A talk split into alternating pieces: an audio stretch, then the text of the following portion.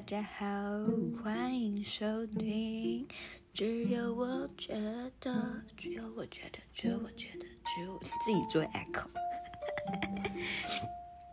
哎，今天我就是在那个网络上，因为我自己本身职业别的关系，就是有很多用工作之用工作之名，然后划 FB 知识。没有啦，就是会看一些文章这样子，然后就有滑到最近很红的，呃，他们那件小事啊，他们创业的那些鸟事，对吧？就是林心如他们主演的。我那时候。其实我们对于这个题材，我觉得蛮有趣的，但是我个人就是还没有很想看。但是看到他蛮红了之后，我就先去看一下他的粉丝专业，就是想了解一下他是怎么做 marketing 的。Yeah，marketing 行销，好烦。有时候英文讲多，觉得就小时候，对不起，插题一下哈。小时候呢，就觉得说，为什么一定要中英文夹杂在那边，自以为高尚什么？然后，但是长大以后发现说，就会。不知不觉的，突然就夹杂一点英文，也不是为什么，就是习惯了，然后就会马上就是带入那个词，就是 marketing，marketing 形象，marketing 形象，marketing 形象，你就会说哦，我想要知道他怎么做行销，然后那个行销的跟英文的 marketing 好像就有那么一点点的差别，就是行销就是。行销，可是 marketing 听起来有点像行销策略。虽然我觉得中文的意思都是一样的，可是就是那个 ing 让它看起来有策略感。所以有时候不想讲行销策略的时候，就会讲啊，我想看他怎么做 marketing。大概 OK，回来回来回来，所以我就点进去看他的那个 FB 的专业，我就发现，嗯。又是京剧，你没有发现任何影视类、电影类，甚至是书籍的所有行销方式，都是把京剧找出来，对吧？尤其是做内容的时候，如果你只是今天只是开一个话题，他们就可能去切入，比如说演员的角色啊，嗯，演员的心路历程啊，然后或者是很有感啊这种。用话题、用主题或用导演、演员去做切入点，但是呢，在做常态性的行销的时候，他们就很容易流于京剧类型。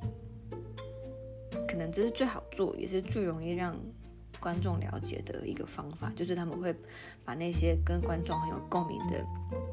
京剧，或者是很有共观众很有同感的一些文字，或者是主角感受，好，全部就是文字化，然后搭配剧照，然后丢上去，然后大家就觉得啊，好有感，然后转发。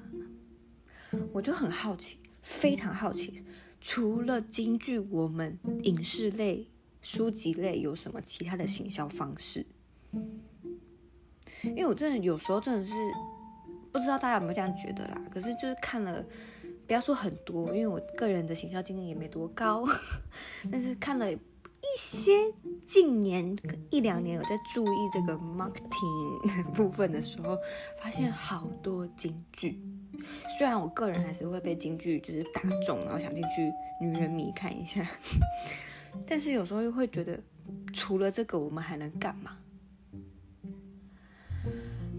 所以我没有什么只有我觉得东西，只是我就是这种只有我觉得我已经把京剧看到烂了嘛。可是你又说，嗯，好啊，你提出个想法来啊，就台湾人不是酸民就喜欢这样子嘛。啊，你批评来，你给个方案呢？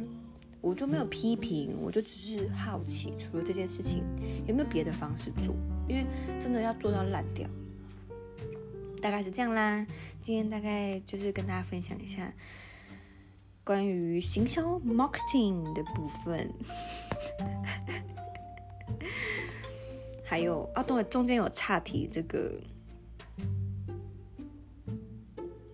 没有，对不起，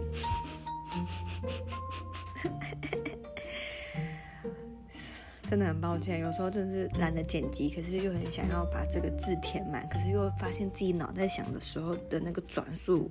会花上几秒的时间，所以如果你听的时候发现我顿了几秒，请你耐心等我一下下。